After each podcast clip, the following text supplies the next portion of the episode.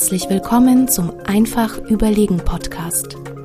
Lass uns in die spannende Welt der Trends und Erfolgsfaktoren von zukunftsfähigen Unternehmen eintauchen. Und hier ist euer Gastgeber, Experte für Strategieentwicklung und digitaler Transformation von Familienunternehmen, Johannes Josnick. Ja, hallo und herzlich willkommen zur nächsten Folge vom Einfach Überlegen Podcast. Heute haben wir eine ganz besondere Folge mit dabei, denn wir schauen uns heute mal an, was wäre, wenn Veränderung etwas ganz Normales wäre und dauerhaft vorhanden wäre. Ich habe heute mit dabei den Inhaber von Weißmann und Sie, Moritz Weißmann. Moritz, hallo. Hallo Johannes, danke für die Einladung, freue mich dabei zu sein. Ja, freut mich auch. Ich würde sagen, wir steigen gleich mal ein, weil du bist ja auch tagtäglich ähm, durch die Beratungsmandate, die du hast, ja auch ähm, dabei zu sehen, was gerade Veränderung bedeutet und was es für Unternehmen auch alles ähm, für Auswirkungen hat. Wie siehst du, das ist Veränderung schon was Normales geworden? Also ich glaube, normal wären Veränderungen nie. Es gibt so ganz wenig Leute, die für sich sagen, Veränderungen äh, begrüßen sie und es ist völlig normal. Ich glaube, der Großteil der Menschen ist trotzdem ein Gewohnheitstier. Das heißt, Veränderung wird nie normal. Wenn man jetzt die letzten Jahre anschaut, insbesondere die letzten zwei Jahre mit Corona, Ukraine, Inflation etc. ist es natürlich krass, in welcher Geschwindigkeit Veränderungen stattfinden. Und ich glaube, deswegen empfinden wir manchmal Veränderungen als normaler, weil einfach die Geschwindigkeit sich entwickelt hat. Ich finde es ganz spannend, wenn man sich mal überlegt, wenn man so eine Zeitreise macht, man geht mal, nehmen wir mal das 15. Jahrhundert, man geht da mal zurück und man ähm, teleportiert eine Person ins 18. Jahrhundert. Ich glaube, die Person wird zwar auch sagen, puh, hat sich ganz schön viel getan, aber die wird sich relativ gut und relativ schnell zurechtfinden. Wenn man es jetzt aber mal andersrum macht, jemanden aus dem 18. Jahrhundert ins 21. Jahrhundert ähm, transportiert, ich glaube, der wird schon eher sagen, dass sich da einiges ganz gravierend geändert hat. Und ich finde, man merkt es ja selber bei sich. Ich bin jetzt selbst äh, noch nicht ganz 40, aber selbst da, wenn man mal zurück überlegt, meine Jugend, da gab es noch kein Handy. Und heutzutage ist sowas ja ganz normal und man merkt einfach, dass sich diese Veränder oder die Geschwindigkeit der Veränderung wirklich brutal verändert. Und ähm, gibt es ganz gute Studien dazu. Ähm, man merkt gerade, dass sich Technologie exponentiell verändert. Und wir sind ja gerade in einer Zeit, wo Veränderung immer schneller wird. Also so langsam wie heute wird sich die Zukunft nie mehr verändern. Aber was ist denn so ein möglicher Schlüssel in deinen Augen, um damit umzugehen? Also ich glaube, zuerst mal muss man es akzeptieren. Du hast gerade gesagt, so im, im Persönlichen sind ja verschiedene Dinge. Das eine ist die technische Entwicklung, die einfach in einer unglaublichen Geschwindigkeit voranschreitet. Ich persönlich finde auch das Thema Kommunikation manchmal schon krass. Also es gibt ja eine Vielzahl von Kanälen, auf denen man kommunizieren kann, angeschrieben wird, ähm, kommunizieren soll, also gerade auch im Business-Kontext. Ähm, und da finde ich schon recht herausfordernd, alle Bälle in der Luft zu halten. Also hat sich sehr viel verändert. Und ich glaube, der erste Schritt ist einfach mal Dinge anzunehmen, zu akzeptieren und natürlich auch zu schauen, wo sind die Mehrwerte. Also nehmen wir mal das Thema Kommunikation. Das hat uns die letzten zwei Jahre mit der Pandemie vor massive Herausforderungen gestellt, muss man sagen. Und es war für viele erstmal komisch, nicht mehr diesen persönlichen Draht zu haben. Ich glaube, viele haben aber auch erkannt, ähm, dass die Online-Welt häufig schneller ist, eine leichtere Form der Kommunikation bietet. Und ich glaube, das ist mal der erste Schritt zu erkennen, wo sind für mich auch die Vorteile in der Veränderung. Ich finde es gerade ganz spannend, dass du die Corona-Pandemie ansprichst da gab es ja doch einen brutalen Schub in Digitalisierung. Ich habe tatsächlich einen Kunden, das ist ganz spannend, die haben ähm, eine Redaktion und die sagen, vor Corona, ich hätte niemals gedacht, dass ein Redakteur in einem Homeoffice digital arbeiten kann.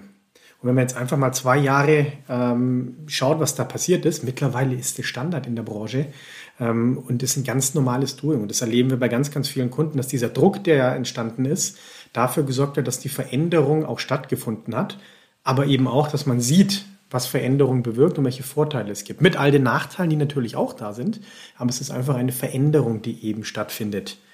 Was ist denn so in deinen Augen der Grund, warum das dann äh, plötzlich, wenn so ein Druck von außen kommt, dann in kurzer Zeit auch alles umgesetzt wird? Also ich glaube, Corona war halt das Besondere, Dinge mussten gehen. Also du suchst ja üblicherweise, oder also da kann ich mich an die eigene Nase fassen, man sucht ja erstmal Gründe, warum es nicht geht ähm, und warum das Bestehende vielleicht weiterlaufen kann, weil man sich da einfach wohler fühlt, weil das etabliert ist. So, und in Corona ist ja plötzlich was passiert, so es war nicht mehr möglich, sich zu treffen. Es war einfach völlig ausgeschlossen, die Leute hatten auch Angst. Ähm, das heißt, dieser Verhinderungsmechanismus, warum eine Veränderung nicht eintreten kann, der war einfach nicht da. Man musste sich ändern und das hat eigentlich eine unglaubliche Geschwindigkeit hervorgerufen. Ich sage mal auch viele rechtliche Dinge, Betriebsrat und solche Sachen, ähm, warum ich vielleicht nicht ins Homeoffice darf, die haben plötzlich keine Rolle mehr gespielt, weil es einfach nicht anders ging. Und das war eigentlich ganz spannend zu sagen, was plötzlich möglich ist, wenn man diese ganzen Veränderungsmechanismen mal ausschaltet. Und ich, wenn man das mal auf andere Veränderungen übertragen könnte und sagt, naja, was hindert uns heute eigentlich daran, ähm, sich zu verändern und diese Dinge mal ausschalten oder ausblenden würde, ich glaube, das wird nochmal einen ganz anderen Turbo einlegen. Sehr ganz spannend, dass du das äh, ansprichst, weil es gibt ja für mich zwei ähm, Antreiber, warum man sich verändern muss. Einmal Lust und einmal Leid. Und Corona war ja die Leitsituation. Ähm, aber wäre es dann nicht eigentlich viel schöner, und äh, das finde ich tatsächlich charmanter, wenn man sich aus der Lustsituation verändert. Es gibt natürlich eine große Herausforderung, das ist eben die Angst, die du angesprochen hast, dass Leute und Menschen Angst haben, sich zu verändern. Ähm, man erlebt es ja tagtäglich bei sich selber, man ist halt doch irgendwie ein Gewohnheitstier als Mensch. Äh, man kann immer sagen, ja, natürlich möchte ich was Neues haben, aber es dann wirklich umzusetzen, anzugehen und sich auch in das Ungewisse zu wagen, ähm, ist natürlich dann eine andere Herausforderung.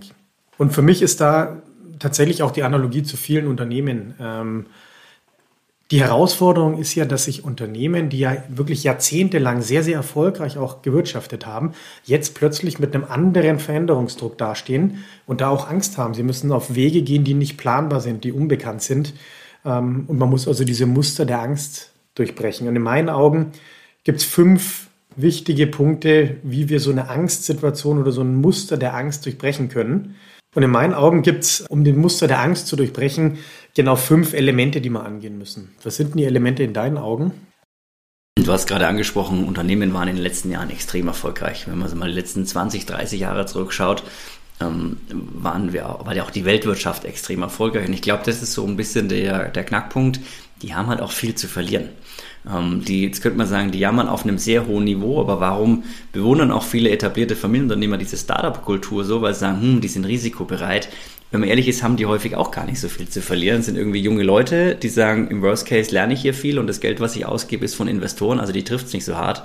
Hingegen der Familienunternehmer in der siebten, achten, neunten Generation, der will es nicht an die Wand fahren. Also ich glaube, das ist schon mal die, die Grundvoraussetzung oder der, ein, ein wesentlicher Punkt, warum die Angst haben. Und glaube, da muss man erstmal ansetzen zu sagen, wie kann man die Angst nehmen? Ich glaube, ein ganz wichtiger Punkt für Veränderung ist es, ähm, einen Rahmen zu schaffen, ein Umfeld zu schaffen, wo die Leute sich wohlfühlen. Da gibt es auch im Organisationskontext gerade ganz interessante Gedanken, wie schaffe ich es, eine angstfreie Organisation zu haben, wo Fehler möglich sind.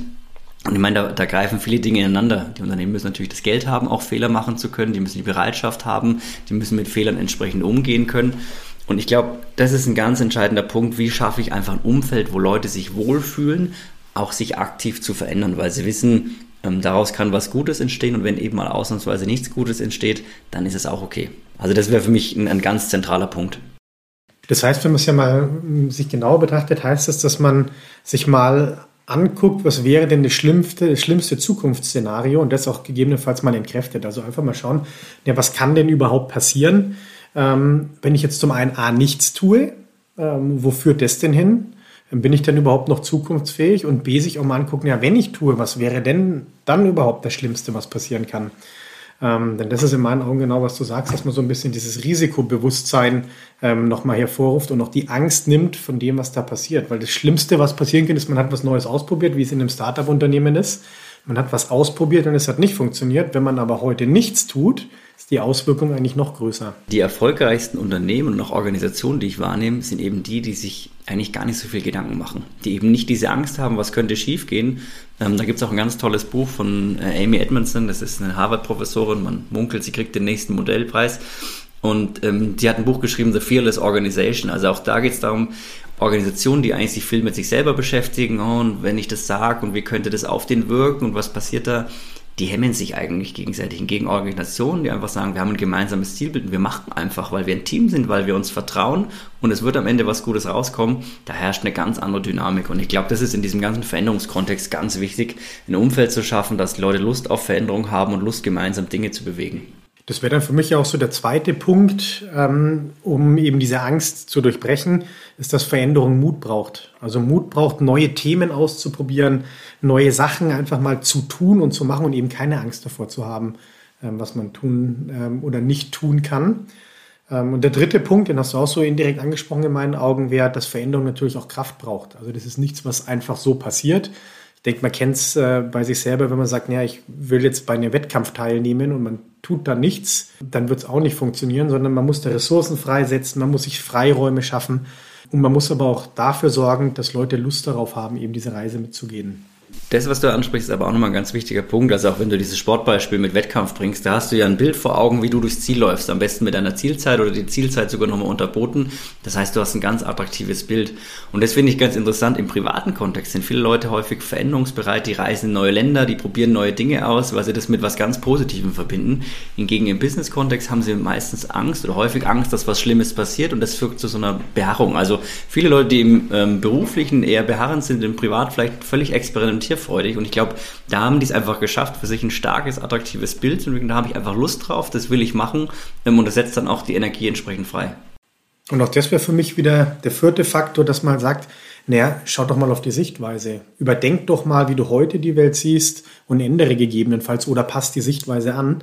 Ähm, und dazu hilft es, sich auch mal mit anderen Leuten auszutauschen. Ruhig mal mit Kunden, ähm, mit Mitarbeitenden, mit Wettbewerbern ähm, oder auch mit externen Sparringspartnern. Einfach um die Sichtweise nochmal eben neu zu haben, um eben mal zu schauen, naja, was kann denn dieses Zielbild überhaupt sein? Ich habe tatsächlich jetzt gerade einen Kunden, das fand ich ganz spannend, der sagt, naja, er braucht ja nicht nach außen schauen, weil äh, sie sind so besonders und so speziell. Woanders gibt es ja nichts. Und ich denke mir immer nur, naja, schau doch, was um dich rum passiert. Lern doch von denen, nimm doch mit. Du kriegst eine ganz andere Perspektive. Nur so kannst du dich entwickeln. Kindliches Lernen ist ja nichts anderes. Die schauen, was passiert denn um mich rum und nehmen das Ganze auf. Und das finde ich wäre ein ganz entscheidender Punkt, ähm, eben auch in Unternehmen, dass man eben genau diese Elemente mit einfließen lässt und auch offen ist für Impulse von außen und von anderen. Und ich glaube, auch da wieder um diesem Konzept Rahmen und vielleicht Angst zu kommen. Bei Kindern kannst du das eigentlich wunderbar sehen. Wenn die Kinder sich wohlfühlen, dann machen die einfach. Du musst einfach, einfach klingt so einfach, aber wenn du den Rahmen schaffst, dass sie sich wohlfühlen, dass sie sich sicher fühlen, dann machen die einfach. Die denken gar nicht groß nach, weil die noch gar nicht wissen, worüber könnte ich nachdenken. Und das übertragen auf Unternehmen könnte wahnsinniges Potenzial freisetzen. Mhm. Und das kombiniert noch mit auch einem für mich ganz wichtigen Punkt ist, dass man einfach kleine Schritte geht. Man muss ja nicht den großen Wurf am Anfang machen. Also man sagt ja auch dem Kind nicht, du musst jetzt über eine zwei Meter Hochsprunglatte springen, sondern man sagt, dann beginn doch erstmal zu hüpfen. Und wenn du hüpfst, dann machen wir den nächsten Schritt. Und genauso ist es doch in der Unternehmenswelt auch, wenn wir über Veränderungen sprechen. Wenn wir kleine Schritte gehen, dann können wir die leichter erreichen. Wir haben weniger Widerstände auch in dem Unternehmen. Ähm, und können dann eben durch kleine Schritte, also wie ein, wie ein Baum fällen mit einer Axt, je öfters man drauf wird und wenn man das konstant macht, ja, dann kommt man auch zum Erfolg. Man muss aber diesen Weg einmal ähm, gehen. Und um das zu tun, finde ich, kann man ja schon agile Methoden, die man heutzutage hat, wunderbar einsetzen ähm, und auch wirklich mit experimentellen Rahmenbedingungen mal arbeiten, um einfach mal ein Gespür zu bekommen und so diese ersten Schritte auch mal zu gehen, damit das System überhaupt mal läuft. Wenn ich das aber so zusammenfasse, dann ist ja eigentlich Veränderung schon was ganz Normales geworden in der heutigen Zeit. Ja, das ist immer wieder bei unserem Einstiegsthema. Ich glaube, normal wird es nie werden. Also wir werden uns immer verändern und die Veränderung wird immer sein. Und ähm, wie gesagt, die Geschwindigkeit hat massiv zugenommen und die, wie du sagst, die wird nie wieder so langsam sein wie in der Vergangenheit. Die wird weiter zunehmen. Ähm, ich glaube aber trotzdem, Veränderung wird für die meisten immer was Unangenehmes bleiben. Und deswegen ist es auch Aufgabe von Unternehmen und von Führungskräften einfach den Rahmen zu schaffen, zu sagen, wir schaffen eine möglichst angenehme Atmosphäre, weil in, also da bin ich fest von überzeugt, in einer guten Atmosphäre entstehen gute Entscheidungen ähm, und entsteht eben auch diese Veränderungsbereitschaft. Und ich glaube, um zu einer möglichsten Normalität von Veränderungen zu kommen, ist es genau wichtig, diesen Rahmen zu setzen. Früher hat man ja gesagt, große Unternehmen übernehmen oder fressen kleine Unternehmen. Heute sind es eigentlich die schnellen, agilen Unternehmen, die langsame übernehmen. Also ich glaube, die Situation haben wir heute schon und somit wird der Umgang mit Veränderung eine Schlüsselqualifikation in der Zukunft werden.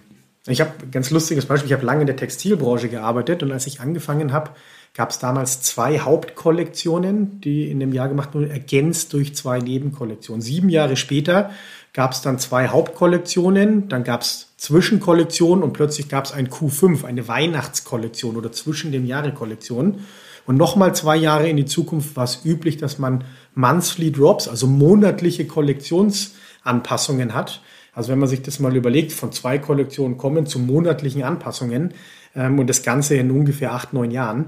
Also da sieht man schon, Veränderung ist was Normales geworden, aber auch der Mensch gewöhnt sich immer mehr dran, weil man hat es ja getan, weil der Endkunde immer Veränderungen und Neuheiten möchte. Wir uns das heißt, wenn wir uns das Ganze anschauen, Veränderung ist ja was ganz Normales und Alltägliches geworden. Ähm, und wir sollten einfach damit umgehen lernen, ähm, wie wir Veränderung zu etwas Positivem empfinden. Danke, dass du mit dabei warst. Hat Spaß gemacht. Vielen Dank. War schön dabei zu sein. Und lieber Zuhörer, jetzt würde mich tatsächlich mal interessieren, wie gehst du denn in deinem Unternehmen mit Veränderung um? Seid ihr da schon gut aufgestellt und was für eine Kultur habt ihr denn da in dem Thema? Schreib mir doch gerne an josnik.weismann.de und unter www.einfachüberlegen.de kannst du auch nochmal einen One-Pager zur heutigen Folge runterladen, wo wir das Wichtigste nochmal zusammengefasst haben. Ich freue mich aufs nächste Mal und bis dann.